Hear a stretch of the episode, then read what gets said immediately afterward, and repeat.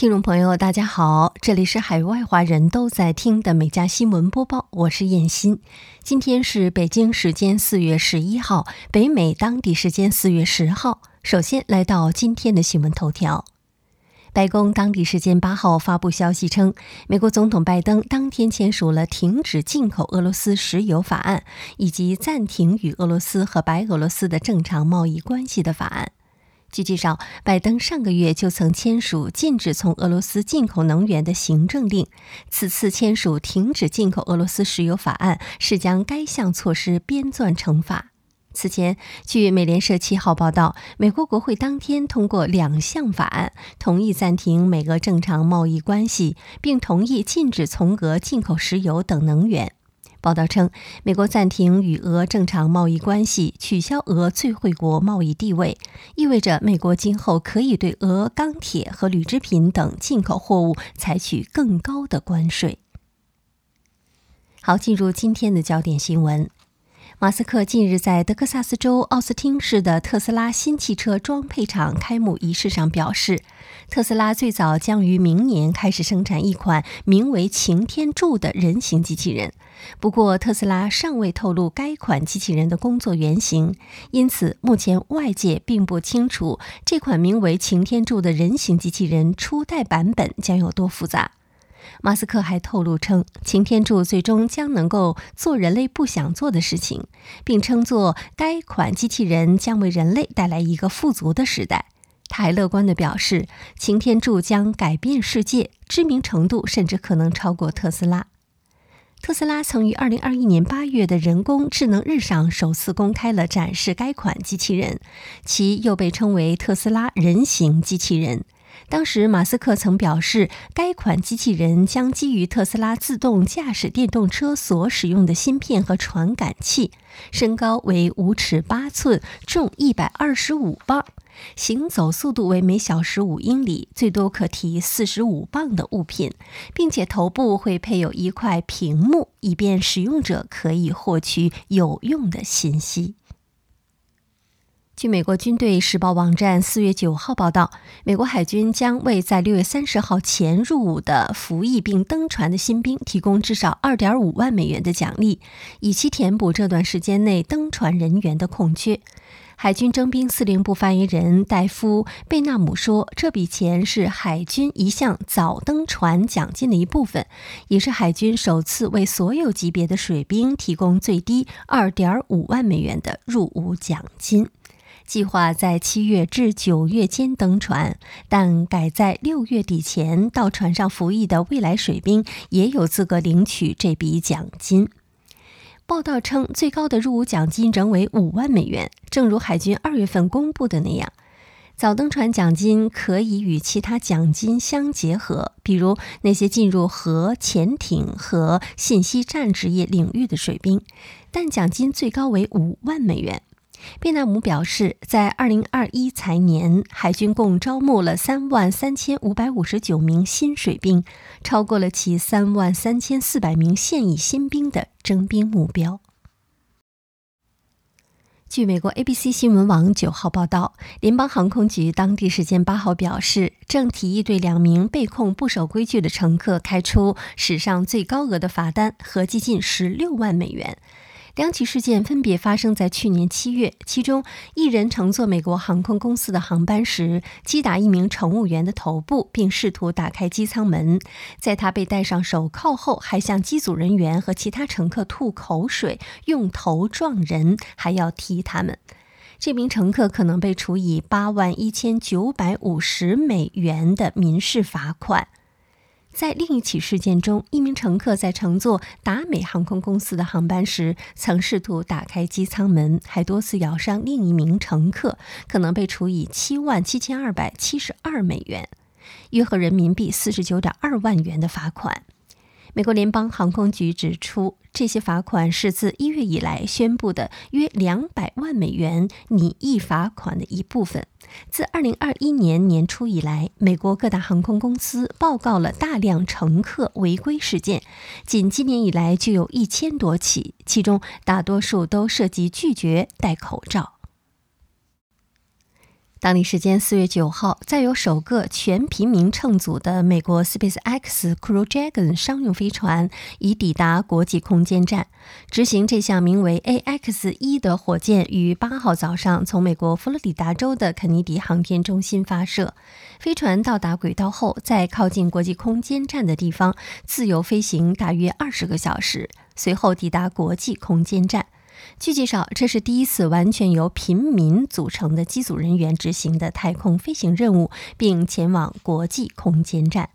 除美国国家航空航天局前宇航员迈克尔·洛佩斯·阿莱格里亚之外，此次搭乘飞船参加太空旅行的乘客还包括美国人拉里·康纳、加拿大人马克·帕西以及以色列人伊尔坦·施蒂比。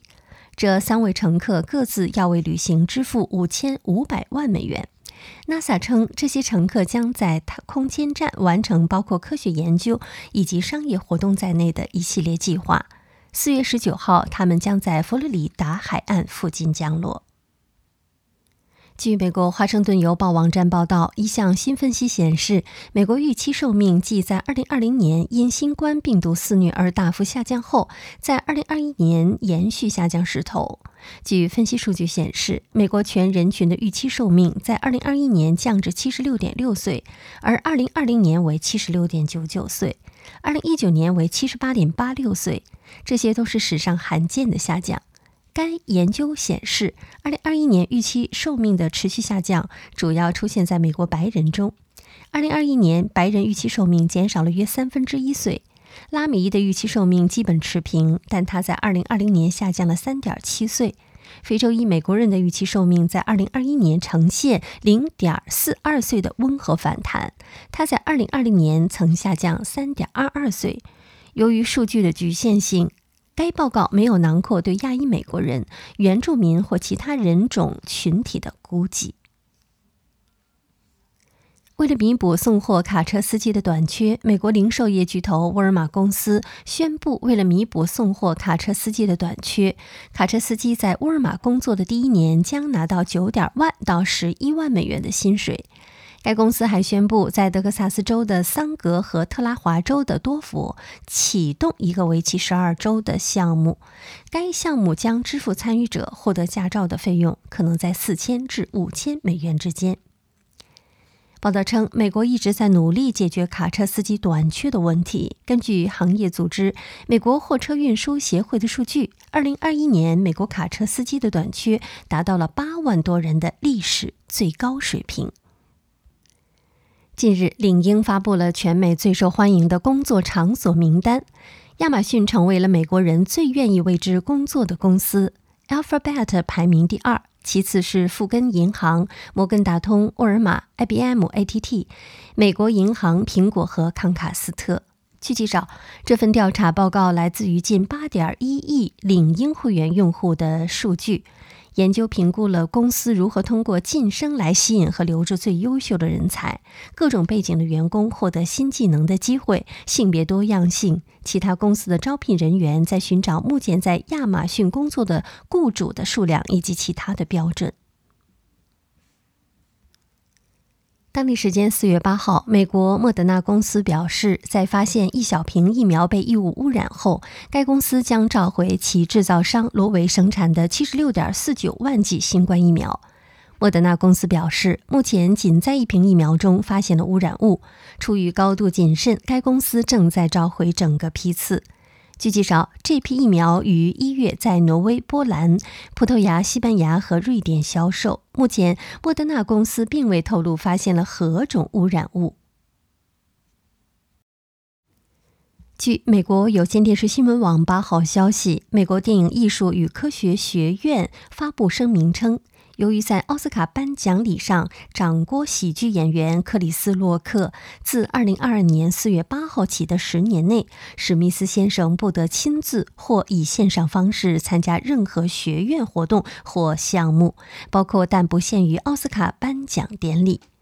史密斯随后也对此做出了回应，称：“我接受并尊重学院的决定。”当地媒体认为，史密斯虽是护妻心切，但作为公众人物，在重要场合公然实施暴力，影响着实恶劣。当地时间四月八号，美国司法部公共事务办公室发布通告，宣布美国白人至上组织团体“骄傲男孩”的一名领导人于当天承认其参与组织并策划二零二一年一月六号的国会山骚乱事件。美国司法部称，涉事男子名为查尔斯·多诺霍，来自北卡罗来纳州，现年三十四岁，承认其于二零二一年一月六号阻挠国会法律程序，并参与袭击、抵抗或妨碍警察执法。作为认罪协议的一部分，多诺霍同意配合司法机关进行的调查。据美国有线电视新闻网九号报道，西班牙绘画大师巴。博罗·毕加索创作的一幅名为《躺着的裸女》的肖像画，定于五月十七号在美国纽约市由苏富比拍卖行拍卖，预估价超过六千万美元，约合三点八亿元人民币。这是这幅画作由毕加索一九三二年四月以情人玛丽·泰雷兹·瓦尔特为模特创作完成。泰雷兹·瓦尔特十七岁时在法国巴黎与毕加索相识，是毕加索一些重要作品的灵感来源。据苏富比拍卖行介绍，这幅画的卖家二零零六年从毕加索后人手中直接购得此画，这次是首次拍。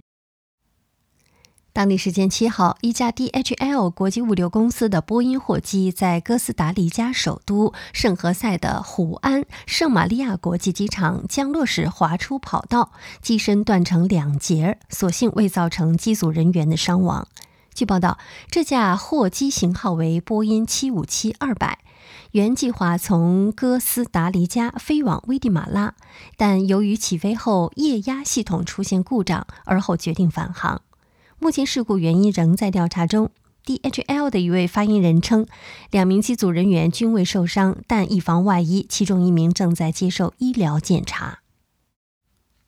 近日，美国24岁非裔说唱歌手 Gunyo 遭枪击身亡后，家人在夜店办送别派对，引发争议。g u n i o 的家人对派对取名为 g u n i o 最后的演出。他们给遗体换上连帽衫、墨镜，并将其搬到了派对现场的舞台上。现场有多位说唱歌手助兴，还在网上售卖入场门票，每张四十美元。视频爆发后，有网友质疑不尊重死者。G u n i o 的家人称这是他们怀念的方式，如果感到不适，就不要讨论。该夜店发布道歉声明称，活动开始前未被告知死者遗体会出现在舞台上。据俄新社和俄罗斯卫星通讯社九号消息，在谷歌翻译程序输入“亲爱的俄罗斯人”从英语翻译成俄语时，英语输入栏出现了“或许您指的是死去的俄罗斯人”字样。报道还称，在输入“亲爱的美国人”等字样，翻译程序未出现此类错误。俄联邦电信、信息技术和大众传媒监管局近日表示，由于美国谷歌公司多次违反俄罗斯法律，该监管机构决定对其采取相关强制措施。该监管机构还称，对谷歌采取的措施将一直有效，甚至其彻底纠正违反俄罗斯法律的行为。而有一些俄罗斯网友称自己直接卸载了谷歌翻译应用。据美国 WLOS 电视台网站四月八号报道，美国北卡罗来纳州一只熊七号被困在了一辆汽车中长达六小时，最终它打破了挡风玻璃逃出来，与两只幼崽团聚。报道称，当地居民阿什利·麦高文当天早上六点三十分左右让狗狗外出时，发现他的汽车车灯亮着，狗狗也开始吠叫。麦高文和丈夫出去后，发现他的车里有一只熊，挡风玻璃破了一个洞，熊正在通过这个洞往外钻。之后，这只熊和等在树边的两只幼崽团聚。麦高文拍下了这一幕。报道称，大约在午夜时分，邻居听到了汽车喇叭声。麦高文认为这只熊已经被困在他的车里大约六个小时了。目前尚不清楚熊是如何进入汽车的，但麦高文猜测他可能是没有关车门，熊自己上了车后，车门被强风关上了。在熊和幼崽离开后，麦高文检查了汽车的情况。熊损坏了仪表盘、显示屏、座椅、车门和挡风玻璃，还咬坏了他儿子的作业本。好，以上就是今天美家新闻播报的全部内容。感谢收听，我们明天再会。